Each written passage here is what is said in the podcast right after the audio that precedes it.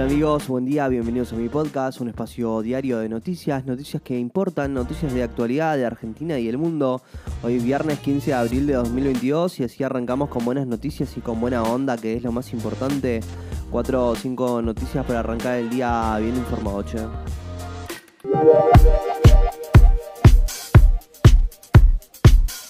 Llegamos al final de otra semana y vamos a terminarla con un repaso de lo más destacado de la agenda informativa matutina. ¿eh?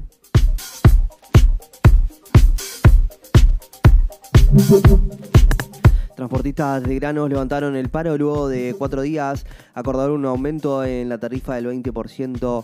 La Federación de Transportadores Argentinos, la FETRA, levantó anoche la medida de fuerza que había comenzado el lunes en todo el país en reclamo de una mejora en los fletes y por el pleno abastecimiento de gasoil.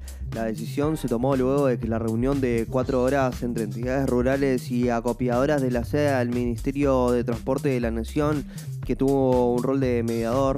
¿eh? Se acordó el aumento del 11% en la tarifa de referencia hasta el mes de marzo mientras que respecto de abril se resolvió un 20% total y el levantamiento inmediato del paro. ¿eh? En febrero la tarifa de referencia había sido establecida en 2.047 pesos por tonelada para una distancia de 151 kilómetros. 59.363 pesos por un camión de 29 toneladas de capacidad pero tras el alza del gasoil, eh, principal insumo del sector, quedó muy retrasada. Ahora la tarifa se acercaría a los 2.500 pesos por tonelada para una distancia de 151 kilómetros. ¿eh? Así, desde hoy se espera una normalización del flujo de camiones entre los campos y los centros de acopio y puertos del país.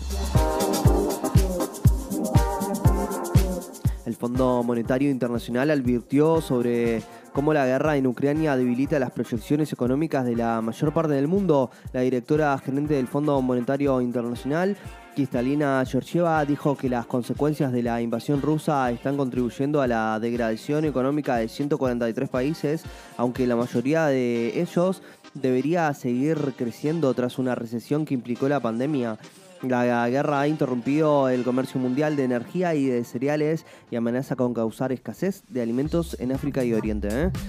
Ahora los precios de los granos y el maíz están disparando y los líderes de África y Medio Oriente me dicen que los suministros se están agotando. La inseguridad alimentaria es una preocupación grave, añadió Cristalina. ¿eh? La directora del fondo también señaló que la pandemia y la guerra se suma a otro problema en el intento de crecimiento económico, la fragmentación de la economía mundial en bloques geopolíticos con diferentes normas comerciales y tecnológicas sistemas de pago y monedas de reserva. ¿eh?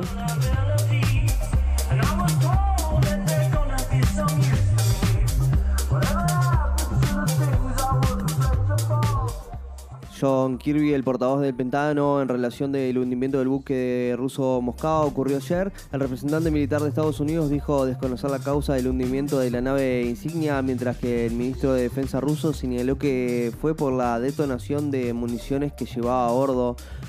Ucrania dice que el buque fue víctima de dos misiles enviados por su país. ¿eh?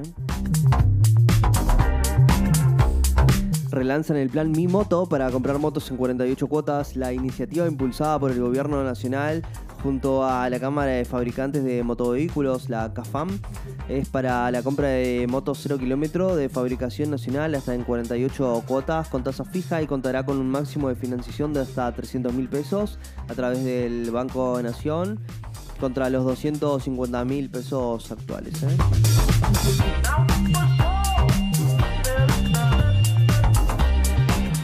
Semana Santa récord para el turismo. Anticipan que 2.5 millones de personas se moverán por toda la Argentina.